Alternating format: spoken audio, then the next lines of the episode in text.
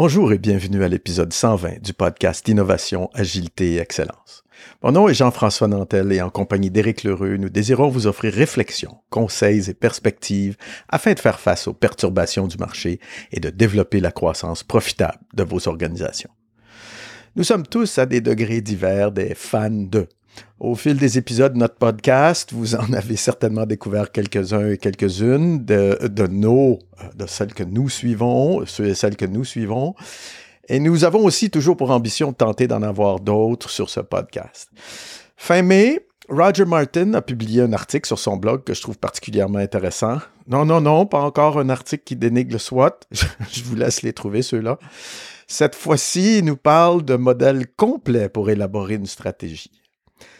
La stratégie de sa formulation à sa mise en œuvre, c'est un sujet récurrent sur notre podcast. Les approches pour la formuler ou la faire évoluer ont souvent aussi été traitées au moins une première fois à l'épisode 75 et on, on, y revient de temps en temps. Cette fois-ci, euh, je vous propose de discuter avec Eric des idées de Roger Martin sur la qualité et l'utilité des cas dont il parle dans cet article, la référence duquel vous retrouvez à la fin des notes de ce podcast.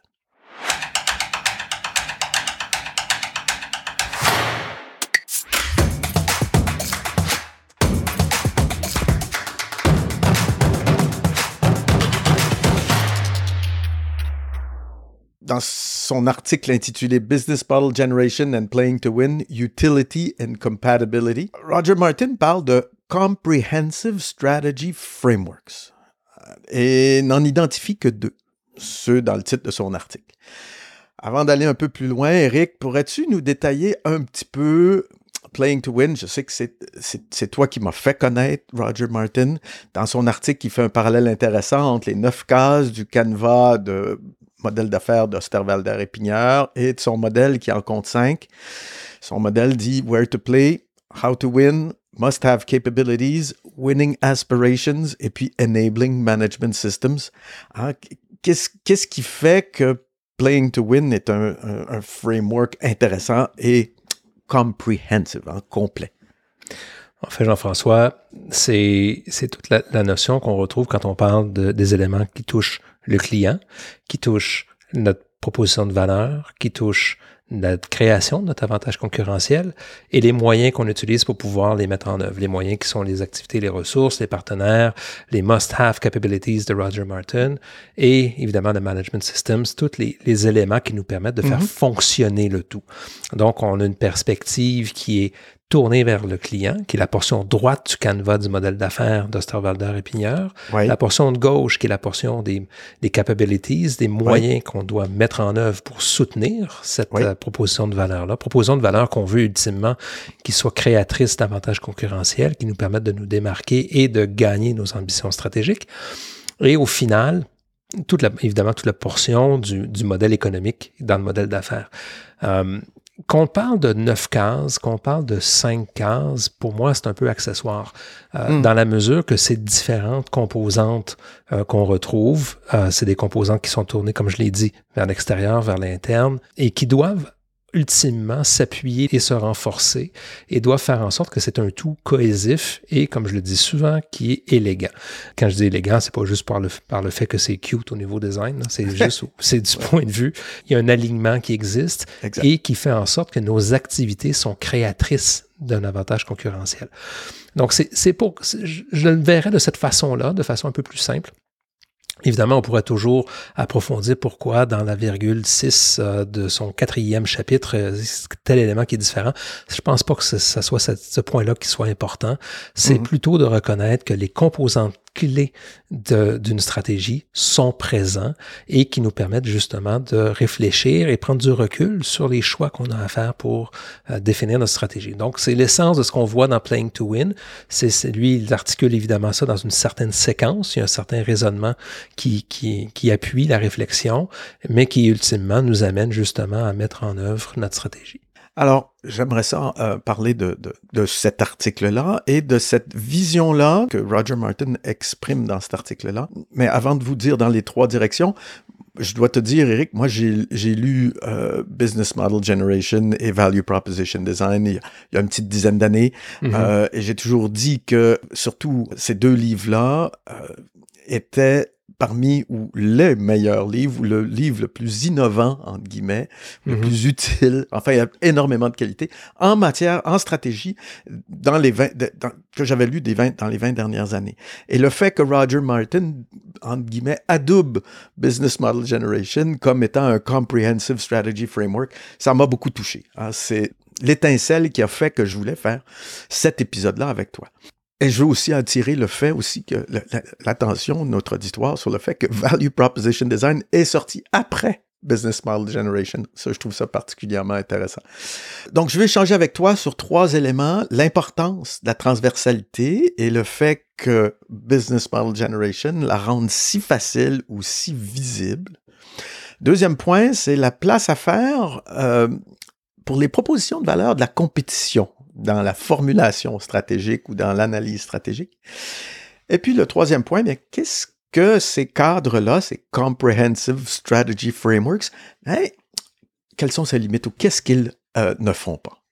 Donc, mon premier point dont je voulais te parler quand on parle de Comprehensive Strategy Frameworks, hein, c'était, hein, ce qui m'attire, moi, c'est l'importance de la transversalité et le fait que euh, ben, celui que je connais le mieux, j'ai bien dit que Playing to Win, j'en connaissais certains éléments, mais je l'avais, j'avais jamais lu le bouquin au complet d'un bout à l'autre. Cette notion de transversalité est très chère pour moi. Euh, j'en parle régulièrement et je dis que de temps en temps, ah, il faut réfléchir à l'impact de nos décisions sur les activités en aval et sur les activités en amont. Améliorer notre qualité de prise de décision, c'est important si on veut continuer à se développer dans l'organisation. Hein. Euh, Danny Trudel citait Marshall Goldsmith qui disait What got you here won't get you there. Hein. Donc, la transversalité ou cette capacité-là de comprendre l'ensemble de l'organisation, l'ensemble des activités de l'organisation, très importante. Taïeb Afsi en avait même fait le thème d'une conférence en 2018 à HEC Montréal pour parler du rôle des diplômés MBA dans les organisations en différenciant bien le spécialiste métier du généraliste ou, entre guillemets, du gestionnaire. Je répète aussi souvent, une organisation, même quand elle est petite, c'est un organisme qui est complexe et dès qu'elle grossit ou dès qu'elle commence à devenir plus grosse, ça devient très rapidement très difficile de bien connaître et comprendre tous les enjeux auxquels font face les différents membres de l'organisation et les différentes fonctions ou les différentes modules qu'on a créés pour gérer notre entreprise. On en a eu des exemples dans les derniers podcasts, qu'on parle d'innovation, qu'on parle de talent, je reviens à Dani, qu'on parle de communication avec Petra, les connaissances, la gestion des connaissances et j'en passe. On voit bien que chacune de ces aspects-là de l'organisation a ses propres défis et ses propres complexités. Ces modèles-là aussi sont très, très utiles pour aider les créateurs d'entreprises. C'est une une, race à part, entre guillemets, une catégorie à part. Euh, mais aussi, j'aime bien quand je les encadre ou quand je, travaille avec eux, j'aime les aider à relativiser leur amour pour leur proposition de valeur initiale ou leur idée de base. Et pour le recentrer, cet amour-là, donc je veux juste le, le déplacer, je ne veux pas en diminuer l'intensité, je veux le replacer sur l'ensemble du modèle d'affaires ou encore mieux sur, entre guillemets, le marché ou sur leurs clients. Hein? Pourquoi? Parce que ben, aussi, ces choses-là, on l'a dit dans un podcast précédent, bougent assez rapidement. Donc, c'est important de rester focusé sur son segment de marché ou son, son secteur d'activité ou sur son arène concurrentielle et puis de savoir, comme tu dis si bien, comment on se distingue là-dedans. Aussi, dans nos organisations, on reste souvent encore organisé par fonction plutôt que par processus. Donc, c'est important et c'est nécessaire de comprendre l'impact de nos actions ou de nos décisions sur l'ensemble, hein, l'ensemble du processus de création de valeur de l'organisation. Et puis, même aussi d'aller un peu plus loin, d'aller en dehors de ça, en amont et en aval. Hein. Donc, autrement dit, comme qu'est-ce que notre client fait avec ce qu'on leur ce qu'on leur donne, ce qu'on leur, ce qu'on leur offre. Et puis aussi, ben, avoir cette réflexion-là sur les fournisseurs en amont. Hein, on est confronté de temps en temps avec des, des, des envies de changement importants, de changements stratégiques importants, qui peuvent avoir des impacts significatifs sur certains fournisseurs qui sont peut-être un petit peu trop dépendants de nous Mhm. pour vraiment survivre à long terme si on décide de prendre nos pénates puis d'aller les installer ailleurs ou de faire quelque chose d'autre. Donc, c'est important de, de, de, réfléchir, de, réfléchir à ça. Ça ne veut pas dire qu'on ne prend pas ces décisions difficiles-là, mais il faut le, il faut le faire en, en connaissance de cause. On a, on l'a eu, on l'a vu, grosse, grosse prise de conscience en mars, avril, mai 2020 de notre dépendance à certains fournisseurs de, marques, de masques chirurgicaux, par exemple, ou de principes actifs pour certains médicaments aussi, un autre bon exemple. Euh, grosse prise de conscience aussi la dépendance à certains pays pour la fourniture de certains produits ou certains types de produits, qui sont effectivement la conséquence de, de décisions qui ont été prises au fil de plusieurs années hein, dans les ministères, dans les hôpitaux, euh, auprès de différentes instances. Donc, à un moment donné, ce genre de décision-là, cumulée, elle nous amène à une situation à laquelle, eh bien, effectivement, if it ain't broke, don't fix it. Ah, on aurait peut-être dû fix it un petit peu auparavant. Euh, ça nous aurait épargné un peu de, un peu de difficultés. Business Model Generation, quant à moi, pose très, très clairement et très bien ces questions de transversalité. Tu, parles du côté droit, tu parles du côté gauche, du canevas, hein, en haut, en bas, au centre. Hein, il y a différentes zones du, du canevas, même. Hein, on est rendu à parler de ça. En plaçant justement très judicieusement ces neuf cases, ben, on voit encore plus facilement les clients internes, les clients externes, hein, comment est-ce qu'on on peut répondre à ces questions-là? Et puis, dans le Value Proposition Design, bien, cette adéquation-là entre l'offre et les, gains, les problèmes et les travaux à réaliser par nos propositions de valeur pour les clients. Donc, c'est un outil qui est très utile et effectivement très complet. Je me demandais ce que tu avais à, dire un peu sur cet aspect-là, peut-être visuel ou sur la, le, le, le, fait que ce soit complet comme outil. Ben, je rajouterais, Jean-François, quand je regarde le, canevas de la proposition de valeur, et comme, et comme toi, là, je me rappelle, je pense que je l'avais lu la première fois en 2011, donc c'était tout récent. Mm -hmm. euh, et ce que je trouvais, ce qui avait capté mon attention, c'était la capacité à mettre sur une page euh, la, la, la, la, chaîne de valeur de Porter qui était beaucoup plus je dirais peut-être moins élégante à, à utiliser ouais. euh, de façon plus intégrative, si je peux dire de cette façon-là. Donc ça, je trouvais ça extrêmement intéressant. Mais au-delà de ça, ce que je trouvais vraiment fascinant, c'était la capacité à mettre à travers ces neuf cases, pour qu'on parle de neuf cases ou qu'on parle de, de, différentes zones, ouais. Ouais. Euh, d'articuler aussi ce qu'on ce que North, Kaplan et Norton parlaient quand ils parlaient de, de, de toute la notion de strategy alignment euh, quand ils ont écrit le, balance scorecard et tous les livres, qui, les bouquins qui ont suivi, euh, qui sont extrêmement intéressants, euh, un peu plus un peu plus arides à lire, Mm -hmm. mais est très intéressant dans la dynamique que pour aligner une stratégie, quatre éléments sont clés l'élément financier, l'élément client, l'élément opération et Mhm. l'élément culture, système, technologie, etc. Ouais. et humain. Euh, évidemment, dans l'ordre inverse, tous des éléments qui doivent renforcer l'élément supérieur pour pouvoir créer de la valeur.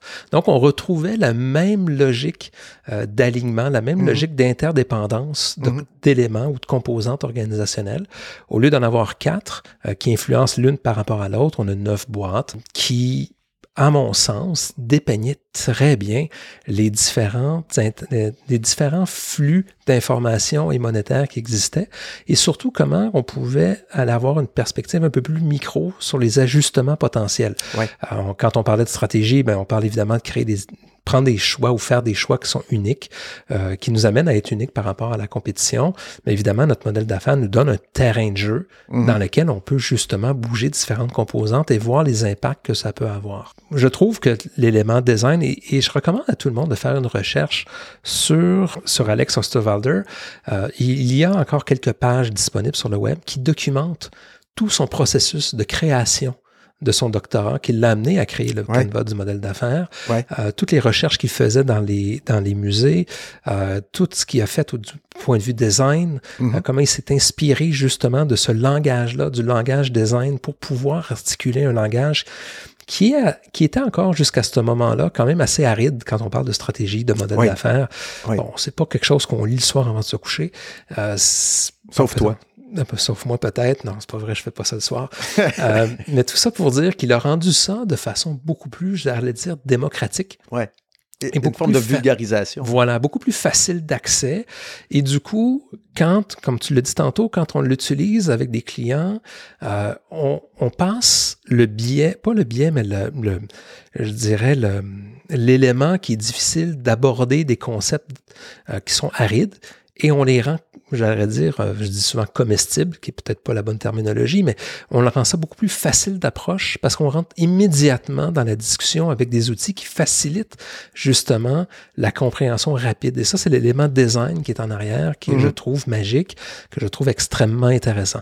Maintenant, est-ce que ce, ce canevas-là est la réponse à tout?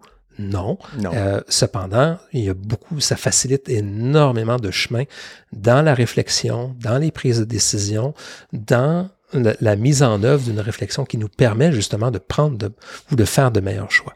Ouais. Bien, euh, justement, quand tu me dis est-ce qu'ils font tout, non, même si, entre guillemets, Comprehensive Strategy Framework, le deuxième point dont je veux discuter avec toi, c'est la place à faire euh, pour les propositions de valeur de la compétition dans la formulation ou l'analyse stratégique. OK, je pense que la plupart des entreprises ont une fonction de veille concurrentielle, même si elle est informelle. Hein. C'est sans doute pourquoi on retrouve plusieurs concessionnaires automobiles dans une même zone géographique, dans un endroit donné. C'est aussi, je trouve que euh, ces canevas-là ne sont pas toujours excellents pour justement analyser l'environnement externe. Tu nous as refait le coup du pestel dans un épisode précédent. Euh, je pense que ça reste important de voir un peu comment cet environnement-là évolue. Parfois, il évolue extrêmement rapidement ou extraordinairement rapidement. Euh, ou en ce qui concerne les partenaires proches. Euh, mais bon, ils, ils, ils, le font bien du côté des partenaires proches, mais pas nécessairement beaucoup de prospective du côté mais sociétal, technologique ou mhm. réglementaire, hein, les, certains éléments du, du, pestel. Est-ce que dans ton expérience, uh, Playing to Win fait ça un petit peu mieux que Business Model Generation dans ces aspects-là, de, de, regarder, de veille compétitive, de, de appelons ça quantification ou qualification de l'unicité de la proposition de valeur. En fait, Jean-François, ta question ici, elle a deux volets. La première, c'est que je ne peux pas vraiment comparer les deux approches qui sont à toute fin identiques. On l'a dit tantôt. Mm-hmm. Cependant, euh, si chacun prend la peine de regarder les deux ouvrages, vont retrouver dans le livre tout l'élément d'analyse externe qui est présent. Il n'est pas présent dans les cinq cases de la cascade stratégique, mais il est présent dans, la, dans le cheminement mhm. stratégique que Martin propose dans son livre, ailleurs, plus loin dans le bouquin. Donc, évidemment, les cinq la cascade stratégique s'insère dans un processus de réflexion stratégique et il est très bien détaillé dans le bouquin. La même chose dans Osterwalder et Pignard, qui nous parle de leur canevas du modèle d'affaires, et il parle de l'utilisation du modèle d'affaires dans un contexte de réflexion stratégique à partir, je pense, du milieu du bouquin, un peu plus loin, là, vers euh, le, dernier tiers. Mm-hmm. Euh, pas dans les cas d'application à la fin, mais juste avant. Euh, donc, on voit dans, cette, dans ce segment-là aussi l'utilisation ou du moins l'étude des tendances, le regard des cinq forces, le regard porté au pastel, tous les éléments complémentaires qui nous permettent de justement de voir est-ce que notre modèle d'affaires répond bien au contexte environnemental, si je peux le dire de cette façon-là, et l'évolution qu'il s'ensuit. C'est la même question que Martin propose dans son livre. Et, moi, ce que j'aime bien dire, quand on regarde, euh, si je prends juste pour complexifier notre discussion, quand on parle d'un langage design thinking, bien évidemment, le modèle d'affaires, on retrouve des éléments de désirabilité du client, on retrouve des éléments de viabilité financière par la, les deux cases du bas, et on retrouve évidemment la faisabilité technique ou la faisabilité opérationnelle de notre, comment on vient soutenir notre modèle d'affaires des éléments qu'on trouve, trois éléments de design thinking qu'on retrouve dans le modèle d'affaires, mhm. qui sont d'ailleurs documentés dans, ce qu'on, dans l'ouvrage d'Osterwalder et Pignard. Et ce qu'on retrouve finalement en périphérie, c'est toute l'adaptabilité à l'environnement.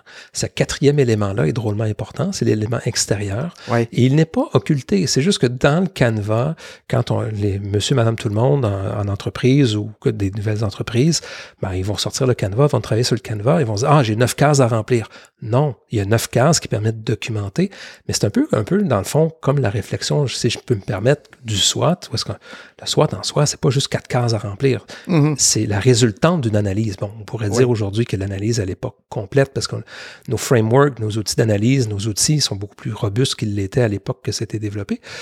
Mais c'est la même chose par rapport au canevas du modèle d'affaires ou la cascade stratégique. Ce n'est pas uniquement ça qu'il faut faire. Il y a d'autres choses qui viennent complémenter, qui viennent améliorer la robustesse de ce qu'est-ce qu'on documente. Il ne faut pas les oublier. Ils sont présents dans chacun des deux bouquins. Si on met en opposition d'une certaine façon ces, ces deux modèles-là, euh, c'est juste qu'ils ne sont pas dans le premier canevas. Ils sont en périphérie, mmh. mais ils sont présents. Et, je pense que cette question-là de proposition de valeur de la concurrence, je pense qu'on la plupart des organisations sont assez bonnes pour savoir au niveau pricing, voire au niveau distribution. On peut regarder les, les, les, les quatre P du modèle de stratégie marketing, là, ou les 5 P aujourd'hui, parce qu'ils ont rajouté people là-dedans, donc le talent, les compétences, les connaissances à l'interne. Je vais vous donner un exemple de, très personnel de cette question-là, de proposition de valeur, comment ça peut faire ou défaire quelque chose. Euh, vous le savez, j'ai passé un peu de temps cette année de ma vie chez Nortel, et, qui est une très grande et très belle entreprise canadienne. Je vais, je vais euh, dire qu'on était peut-être des très bons inventeurs, mais on n'était pas des très bons innovateurs. Vous allez comprendre pourquoi. Donc, euh, une opportunité se présente sur le marché chinois où un, très, très fort volume, mais pour des unités de un nouveau produit, mais de, taille plus petite et à bas coût, hein, pour saisir cette opportunité-là, d'augmenter le niveau de couverture à travers l'ensemble du territoire. Donc, on travaille très fort pendant 5-6 mois, on atteint tous nos objectifs, une très, très belle réussite, le produit est extraordinaire, vraiment, le, le, le nouveau prix, nos objectifs, on a tout rencontré. Malheureusement, le marché, on perd le marché et on perd l'ensemble du marché. Le, client décide de donner tout son marché à notre compétiteur. Qu'est-ce qui s'est passé? Eh bien, on a fini par comprendre qu'un compétiteur avait compris que le client potentiel cherchait bien sûr un bon prix, mais aussi à décaler ses dépenses en capital pendant qu'il étendait son réseau, pendant qu'il construisait son réseau. Donc, il leur a donc donné les équipements de base hein, nécessaires multiples pour construire le réseau dans son détail, mais leur a survendu les quelques équipements nécessaires pour le faire fonctionner dans les bureaux centraux ou dans les hubs centraux. Mm-hmm. Et ça, c'est quelque chose qui m'a, mais à chaque fois, je dis, mais Comment ça se fait qu'on n'a pas pensé à ça? C'est d'une simplicité et notre architecture système s'y prêtait très, très bien. Donc, ça revient aussi à bien comprendre tous ces aspects-là du besoin du client, même, entre guillemets, ce qu'il ne dit pas ou une valeur que lui-même ne connaît pas, mais qu'il va découvrir en faisant, ou il va découvrir en voyant une, une, offre, une offre intéressante, eh bien, c'est souvent un peu euh, une, une, question, cette question-là. Donc, vraiment s'intéresser aux autres propositions de valeur et peut-être reverse engineer, Tout à fait. guillemets, l'intelligence qu'il y a derrière ou l'analyse que nos compétiteurs font dans les pressions, dans les propositions de valeur, je pense que particulièrement, euh, c'est particulièrement intéressant. Le troisième point dont je voulais parler, c'est justement un peu les limites de, de ces cadres-là. Qu'est-ce qu'ils font pas? Et, moi qui suis, je l'ai souvent dit, je suis un faiseur, je suis pas toujours un penseur, euh, malgré les apparences, parfois sur ce podcast-là. Je suis plutôt un, un, tacticien plutôt qu'un stratège, euh, même si je viens, comme toi, à la stratégie depuis les 4-5 dernières années. Ces cadres, je les trouve excellents au niveau de l'analyse, de la formulation, mais au niveau exécution, ah, ça laisse toujours un petit peu sur sa fin. Euh, est-ce que parce que les auteurs s'attendent à ce que les dirigeants maîtrisent déjà les aspects implantation, mise en œuvre? Ou est-ce encore une version de la stratégie, pour le CEO, le conseil d'administration et les grands cabinets de conseil, et l'exécution, c'est pour les autres? Euh, qui se reproduit ici, un peu comme tu le dis hein, euh, tout à l'heure, Business Model Generation, les, similitudes avec Porter sont bien présentes, on les voit, les modèles de cinq forces de Porter, mais c'est surtout beaucoup plus facile à appréhender, même dans la façon que le livre est édité, la façon que le, livre est écrit et, décrit, euh, c'est un plaisir à lire, c'est un plaisir d'y retourner, d'aller Mhm. chercher certaines d'a- d'aller chercher certaines choses. Donc chez Porter, on voit encore c'est un peu cet aspect très très euh, intellectuel, très très intelligent et très intellectuel de ce côté-là. Donc il y a peut-être un peu de, de faire ça. Rappelons-nous que Roger Martin vient de Monitor, la firme fondée par Michael Porter. Hein, donc a chip off the old block, hein, euh, le, fruit n'est pas tombé loin de l'arbre. Mhm. C'est peut-être pas faux. Je reviens aussi à un de mes centres d'intérêt que vous connaissez, le changement. Nulle part voit-on de canevas pour permettre aux personnes impactées de vivre ces changements-là d'une manière plus facile ou de faire ces transitions-là de manière plus facile. Sans faire ici un cours sur le changement, on, doit prendre en compte le niveau de maturité à la fois stratégique et sa capacité à changer, sa maturité en matière de transformation. Donc, je vous renvoie sur ça aux deux podcasts avec David Otissier sur ces questions et, et- et- et beaucoup d'autres dans lesquels je vais parler de l'aspect changement un peu partout. Et puis, euh, c'est encore euh, toujours un peu la même chose. Je pense que je vais répéter ça 12 fois. Je l'ai tout- tellement trouvé bon, la citation de Marshall Goldsmith. Merci, Danny. What got you here won't get you there. Va pour changer, mais de quelles compétences est-ce que j'ai besoin pour réussir ce changement-là? Hein? Ah, mais comme par hasard, on revient aux compétences, on revient au talent, Tout à fait. hein? on revient à l'humain. Critical capabilities. Et, et cette- et ces aspects-là, peut-être les humanistes vont nous dire, ou les anthropologues ou les sociologues vont nous dire, ces cadres sont très bien, mais témoignent d'une vision assez mécaniste de tout ça. Je ne sais pas ce que tu en penses par rapport à ça, qu'est-ce qu'ils font pas.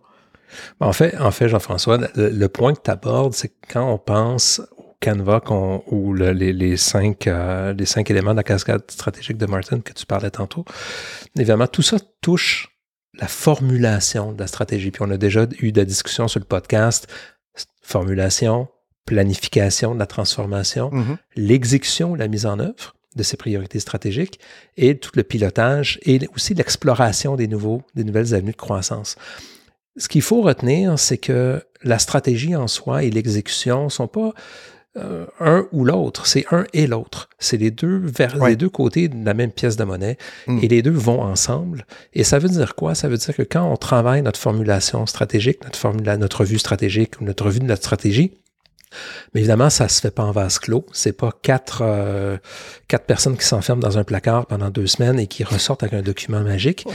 Euh, c'est un travail qui se fait en équipe. C'est un travail qui implique des parties prenantes internes, parfois même externes. Et là, j'ouvre la porte sur le, le concept de open strategy, c'est-à-dire vraiment cette- cette- ce processus collaboratif qui nous permet de, évidemment, comme on l'a déjà dit sur le podcast, on n'invite pas les 250 000 employés de Coke à nécessairement à participer à l'exercice. Mais ce que je veux dire, c'est qu'il y a différents, différentes personnes, différentes entités, euh, des moteurs vifs de l'organisation qui doivent participer à l'exercice Mhm. pour faire en sorte que quand on va changer de tempo, quand on va passer de la formulation à la planification et à l'exécution, mais cette exécution-là va être, on dit souvent en anglais, baked in. Elle va être, Ouais. elle va être cuisinée à l'intérieur Ouais. de la stratégie. Ouais. Et donc, on n'aura pas euh, quelqu'un qui fait, euh, qui a pensé, qui donne un document à celui qui exécute. Euh, c'est la même entité. Et, et- et ça facilite beaucoup l'exécution. Évidemment, les, les livres, qu'on, qu'on, euh, ou du moins les modèles qu'on parle depuis tantôt, euh, mettent beaucoup l'emphase sur la formulation. Euh, et c'est tout à fait correct, mais ça s'insère dans un processus. Et quand Ouais. tu parlais tantôt des, des lettres hebdomadaires de Roger Martin, il fait abondamment référence justement à ce processus-là, à sa mise en œuvre. Et il y a plein, plein, plein d'autres euh, auteurs qui sont, qui sont géniaux, qui, qui parlent justement de cette transition-là. Ce qu'il faut retenir, c'est quand on parle de stratégie, on parle d'un processus. C'est un... on ne trahira pas nos, nos, nos racines, on, on est des gens qui, ont, qui avons amorcé nos carrières par les processus. Euh, c'est un processus continu, c'est un processus qui a, qui a une boucle itérative et qui se nourrit de la fin de son processus pour repartir. Et c'est continuellement ajustable et adaptable à l'environnement. En tenant compte de cette réalité-là, je pense qu'on est capable de voir à ce moment-là la stratégie comme étant vraiment un tout complet qui est extrêmement dynamique. Évidemment, euh, on ne change pas la position d'opération minière à toutes les deux semaines. là. Il y a Non. des, des time frames qui, sont, qui sont relativement différents en fonction de l'industrie ou de l'entreprise, mais ça, c'est continu. Et, et les deux modèles desquels on parle ont une vision, ont une lecture dans, Mhm. dans le temps.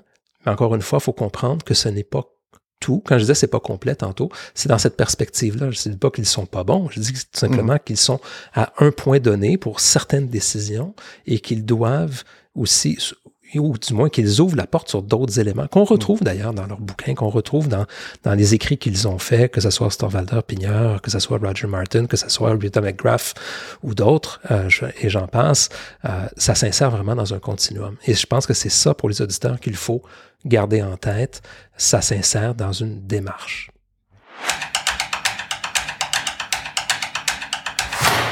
En guise de conclusion, bien, euh, selon Roger Martin, peu de canevas proposent une approche complète pour formuler, ou faire évoluer leur, la stratégie. Roger Martin nous dit qu'il n'y en aurait que deux. Il faut surtout, quant à moi, être cohérent en utilisant ces approches, pas nécessairement changer tous les ans ou à chaque fois qu'une nouvelle arrive et chercher à bien compléter leurs faiblesses ou bien comprendre leurs limites. Et puis, comme tu le dis, Rick, tu viens de nous le dire, alignement et exécution restent moins analytiques, peut-être plus humains ou plus sociaux. Il faut se préoccuper de cette capacité des individus et de l'entreprise à changer et à se transformer et à s'aligner et à faire évoluer, à s'aligner sur sa stratégie et à la faire évoluer. Je pense que ce sont des éléments qui sont également importants à garder en tête, voir la stratégie, comme tu dis, comme un, un processus en soi. J'espère que cet épisode vous a plu. Euh, nous vous invitons à consulter les liens dans la description du podcast pour accéder aux notes de l'épisode et pour vous abonner à notre lettre hebdomadaire où nous partageons nos perspectives pour vous aider à développer vos compétences stratégiques et pour permettre de développer la croissance durable et à long terme de votre organisation. Sur ce, je vous souhaite une excellente semaine. Merci beaucoup, Eric. Merci à toi, Jean-François. À très bientôt. Au revoir.